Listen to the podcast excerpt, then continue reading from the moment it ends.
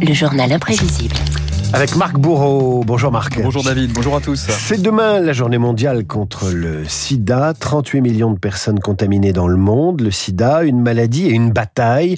Vous revenez ce matin sur 40 ans de lutte, mais aussi de gestes forts, comme le carbone 14 de la société, ce virus du sida. Oui, et parmi ces gestes forts qui ont marqué les esprits David, il y a celui de Clémentine Célarier. Rappelez-vous, 1994, première édition du SIDAction et une symbolique. La comédienne embrasse en direct Patrice Junio, un homme séropositif, pour briser les préjugés. Après tout, on est là pour s'unir, les séropositifs, les pas séropositifs, les homosexuels, les pas homosexuels. Et j'ai envie de faire un truc con, mais j'ai envie d'embrasser le monsieur qui est derrière moi sur la bouche. Voilà. Je suis sûr que Non, dans trois mois, pas- elle sera toujours pour faire négative. le- la démago et l'héroïne et tout ça, c'était juste une envie que j'avais. voilà. uniquement pour que tout le monde comprenne enfin que je ne suis pas contagieux, je suis évent- éventuellement, c'est transmissible. Je chante un baiser, je chante un baiser osé. Oui, il fallait oser ce baiser spontané pour mettre fin aux préjugés tenaces sur cette maladie depuis son apparition à Los Angeles en 1981. Aux États-Unis, on n'en finit plus de parler du sida. Le syndrome d'immunodéficience acquise frappe surtout trois catégories de personnes. Les homosexuels, les drogués et les haïtiens. Voilà ce qu'on disait à l'époque. Interrogation, psychose et stigmatisation, comme ces propos aussi de Jean-Marie Le Pen qui avait défrayé la chronique. Le sidaïque, si vous voulez, j'emploie ce mot-là, est contagieux par sa transpiration, ses larmes, sa salive, son contact. si- C'est un espèce de lépreux, si, Si vous j'ai- voulez. si j'étais- Et celui-là, je souhaiterais qu'il soit dans un centre, avec des règles d'hygiène strictes, en attendant, si l'on trouve, une parade. Et quelques jours plus tard, Luc Montagnier, l'homme qui avait découvert avec ses équipes le virus de l'immunodéficience humaine, le VIH, répondait au président du FN.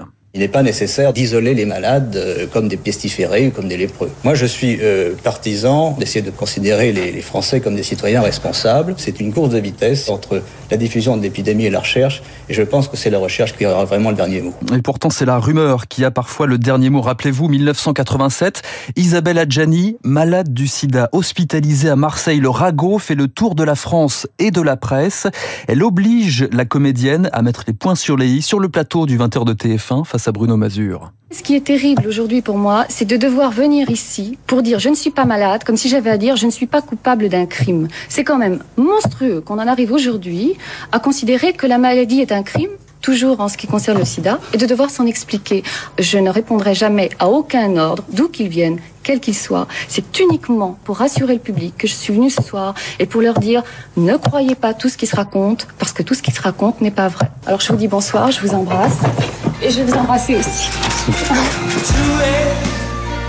Incroyable. Et à l'époque, il n'y avait pas les réseaux sociaux. Il y avait déjà des rumeurs qui couraient et qui obligeaient Adjani à venir se justifier ou s'expliquer. Voilà, c'était ça, c'est les réseaux sociaux avant l'heure. hein. Le sida, une mobilisation culturelle, 1985, tout le monde s'en souvient. Freddie Mercury en tenait Bohemian Rhapsody au stade de Wembley comble 2 milliards de téléspectateurs pour le Life for AIDS, premier concert caritatif en partie destiné à financer la recherche scientifique. Freddie Mercury, avec Rock Hudson et Arthur H, était l'un des rares artistes à parler de sa maladie.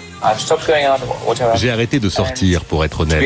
Et pour tout vous dire, je suis presque devenu une bonne sœur. Vous savez, je suis un vieil oiseau maintenant.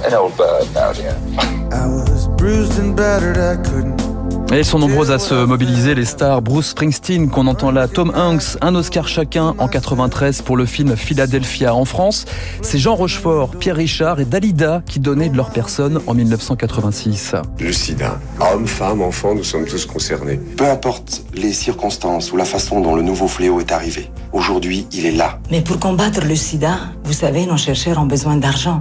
Alors soyons généreux et tous ensemble, nous gagnerons cette bataille. 86, l'année où le sida est déclaré grande cause nationale hein, par le, le gouvernement. Jean-Jacques Benex signait alors cette campagne de pub mémorable. Il court, il court, le sida. Une nouvelle rencontre, c'est troublant, mais ça peut être dangereux. Une seule fois suffit pour être contaminé. Alors si on veut continuer à aimer, n'oublions pas le nouveau geste amoureux, le préservatif. Passer par ici. Il ne passera pas par nous.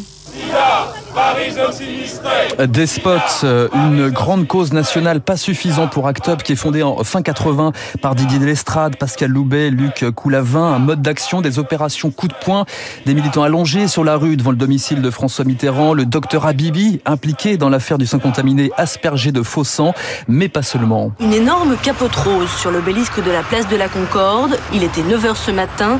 Act Up fêtait à sa manière la journée mondiale du sida.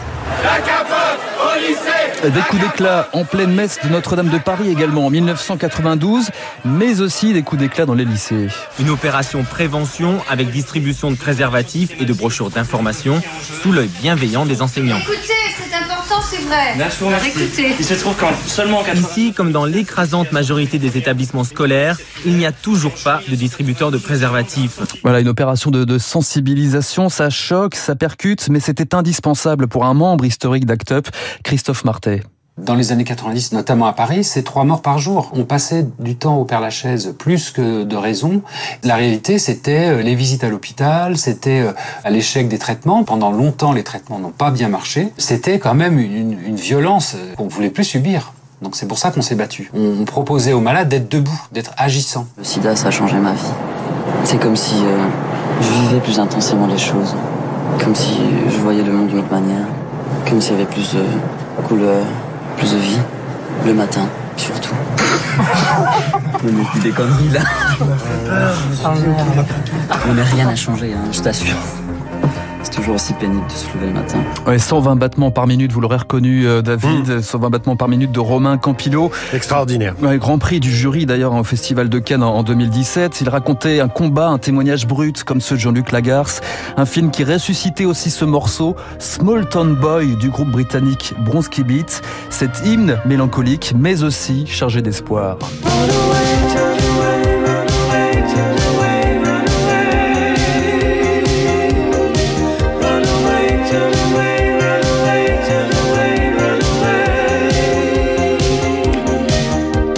Journal imprévisible de Marc Bourreau qui nous ramène aux années 80-90, chargé en drame, en disparition et en émotion. Merci Marc.